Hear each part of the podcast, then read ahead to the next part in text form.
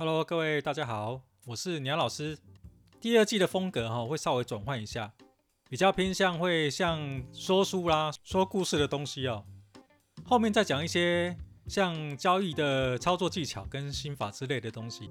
最近很喜欢买书啊，因为交易实在是太无聊了，所以陆续啊买了大概二十多本书，在两个礼拜时间，然后来打发时间呐、啊。那选择要看哪一本书，其实是选择性上的困难呢、我就想说，先从看起来最拔辣的书名开始看起啊，所以就先看这本买错的书开始看。原本我是想要买龙厚推荐的交易圣杯，结果我买错了，买成交易圣经，这也差太多了吧？看书的期间大概花了四天，哇靠，这本书写的比小说还精彩啊！我一页接着一页看。一页接着一页看，几乎每一页都有重点，有笔记可以写。看到了一半，不知不觉已经写了三大页喽。整本书看完，我写了大概四页。这本书啊，直接跃升在我心中的前三名排行，就逼近第一名了。我心中的第一名是马克·舒华兹的《赚够了就跑》，第二名《幽灵的礼物》。有机会我再来分享读书心得，实在是不敢说书评啊，因为我没有资格。更加评论全美九次交易冠军跟《幽灵的礼物》这本书，《幽灵的礼物》啊，是在一九九七年出现在一个叫做自称幽灵的神秘交易大师啊，他把自己成功交易的经验归纳成三个原则，并且透过助理亚瑟，透过网络对话的形式，毫无保留地公开自己的秘诀跟方法，放在论坛上，而创下网络点阅的天量。幽灵的动机是希望说，能以自己的经验跟智慧帮助更多的人，就像他过去也接受别人的帮助一样。这本书一开始就直接点出三大原则：规则一，只持有正确的仓位；规则二，正确的仓位加码才能获利；规则三，巨量就是套现良机。有时间我再来分享这两本的读书心得。回到主题。《交易圣经》这本书全部都在说交易方法啦，资金管理、交易心理。交易心理的重要性其实不如人们想象般的那么重要啊！无知才是亏损的最大原因。他举例了说，像新手进入市场第一年就叫做无知之王，只听从小道消息、新闻啊，听从别人的意见啊，摊平啊，心理停损啊。没有交易计划啊，没有资金管理呀、因为刺激报酬啊而疯狂下单。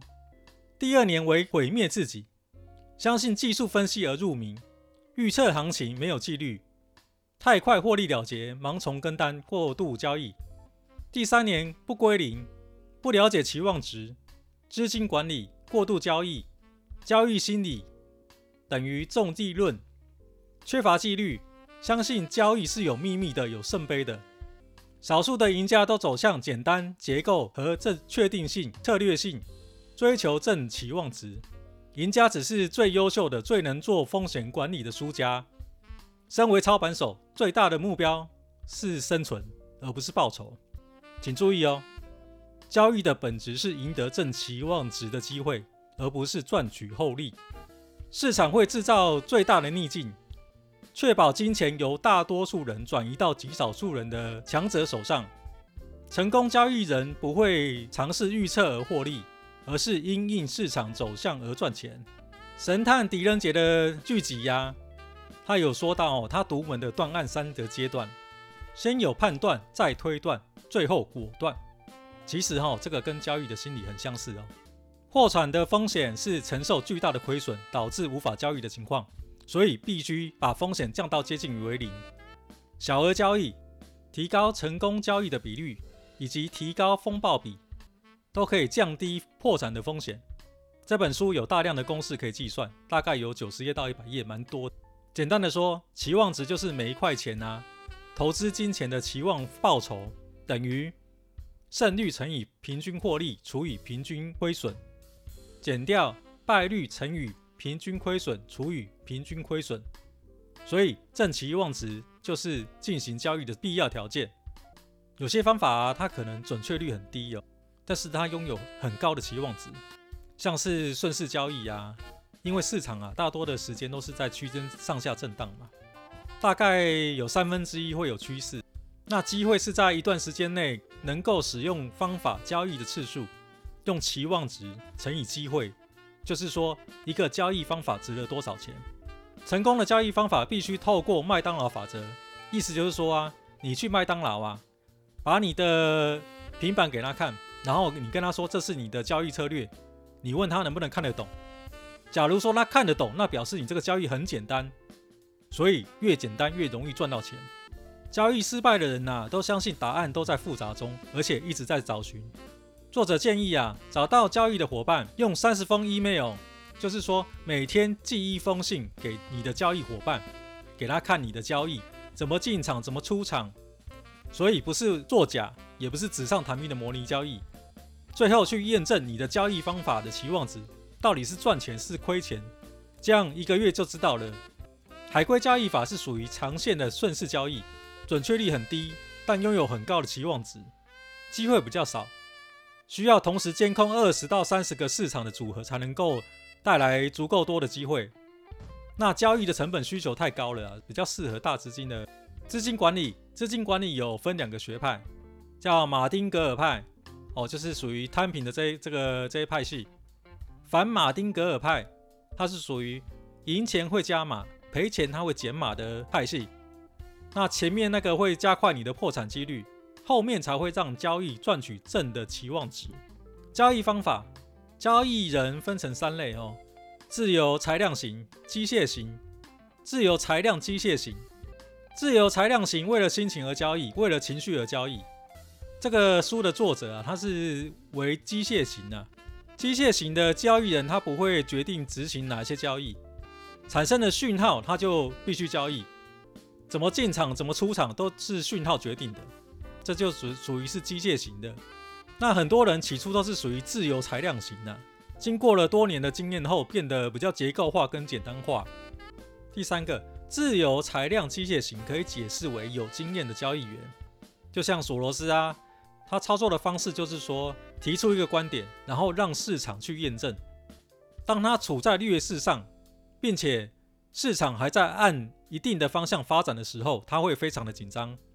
会开始腰背疼痛，然后他就会去消除这些劣势，平仓，然后他的腰背他他就上述的交易方法都需要透过交易伙伴用三十封 email 验证方法正的期望值。交易员啊有分成三种：预测者、梦想者、务实者。预测者他就包括了基本分析、艾略特波浪理论、冈恩理论、筹码分析，还有周期分析。刚恩的理论啊，大受全球欢迎啊。但是他的儿子啊，经过几个人采访后，哦，他说出了说，他爸爸做交易根本养不起家人啊，其实是靠写作、销售教材为生的。波浪理论的艾略特啊，他有这么厉害的功力啊。波浪理论流传了到现在还在使用。你如果谷歌啊，查一下资料啊，你会发现哦，艾略特本人的状况啊，他是个穷困的作家，最后死在。精神病疗养院，然后就在那边老死啊。梦想家，它的指标是包含使用 NACD、DNI、移动平均线、RSI，还有随机指标。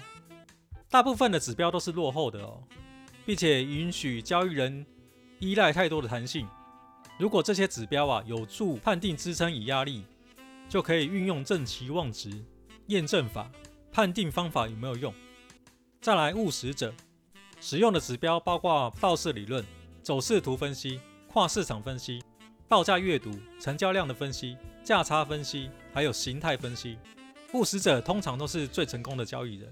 大多交易人都说得出趋势是朋友嘛，但是市场上还有九成的，为什么？主要是因为资金管理不良、交易方法不良、交易心态不良。其中交易方法的不良可以归因为趋势工具不良。移动平均数、趋势线这些都不是很好的指标，它们都赖于主观的变数，不够客观与中立。优秀的趋势工具，它不需要交易人投入任何意见，否则都不是客观的交易。期望值越高的方法，就是风险越高，破产的几率也越高。交易是个痛苦的世界，赔钱会痛苦，花了大量精力研究而赚不到钱，心会痛；花钱上课程却总是赔钱，心会痛。作者的应对方法是成为机械交易人，以及下委托单后与市场保持距离。最后这本书有一个叫做“赢家会客室”啊，作者他邀来十五位在市场上叱咤风云的大师，在他的书简单的说出获利的方法。雷蒙。他的看法是：交易方法方程式等于赢家心理加风险控管加交易准则。金融怪杰麦克库克，第一个，我赔钱我接受；第二个，根据事实交易而不是听别人说；三，寻求机会交易；四，信念，交易是为了赚钱而不是亏钱。如果外面艳阳高照，请别说在下雨。活在现实之中，而不是在幻想之内。戴文·戴维，简单就好。汤姆·迪克斯，专注逆势与短波单。李·格斯特，他说了，专注风险，成为交易悲观者。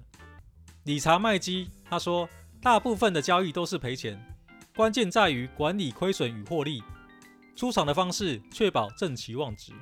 代比·顾比，如果意见与走势不同，那就必须忽视自己的意见。杰夫·摩根。他说了：“开始获利之前，先学会亏损。”格雷格利，纪律，纪律，纪律。尼克莱吉，坚忍。安德烈昂格尔，规划交易，遵循计划，高买低卖只是一厢情愿。写了短线交易秘诀的拉里威廉斯，没有风险就没有报酬，少了努力就没有报酬，没有执着跟坚持就没有报酬。交易的复杂世界没有简单的答案。新加坡的黄达，抢在别人之前的才会是你的利润。现在出现在你的面前的利润，早已经落入别人的口袋中。讲的差不多了，那我就直接讲结语。最优秀的输家是最后的赢家。祝大家输得漂亮。这本书在网拍的价钱是三百八十五块含运，请不要买贵喽。讲了这么多，我的感想只是一小部分呢、不到这个书的重点十分之一。有兴趣的朋友可以花点小钱购买回去慢慢品尝。相信你的交易路上可以少走一点冤枉路。我正在看着你，看着你目不转睛，你丢的钱正在看你，等待你摊平。请别再看手机，看手机装不在意。哦，你的余光飘向新的去向，要向你。看看时间，坐下，过三分钟，不再下跌，没两倍很多。突然发现光线都变成尖的，一定是是另外的你开始对我想念了，baby baby，想把你拥进怀里，把你心里的心话留作代替。耶，别对我产生怀疑，别断定我初次牛羊般的，就让我轻轻亲吻你的脸颊，让我的眼睛观察股价变化。耶耶。注意我声音的尖诈，怎么还没收到我传递的停损编码？你起身，我心跳就在地震，已经开始想象你独特的体温，看着我转身打开卷上门，留我在原地一脸疑问，耶，一轮疑问，耶耶耶。Baby，我在，我正在看着你，看着你目不转睛。你丢的，你丢的，你丢的，你丢的。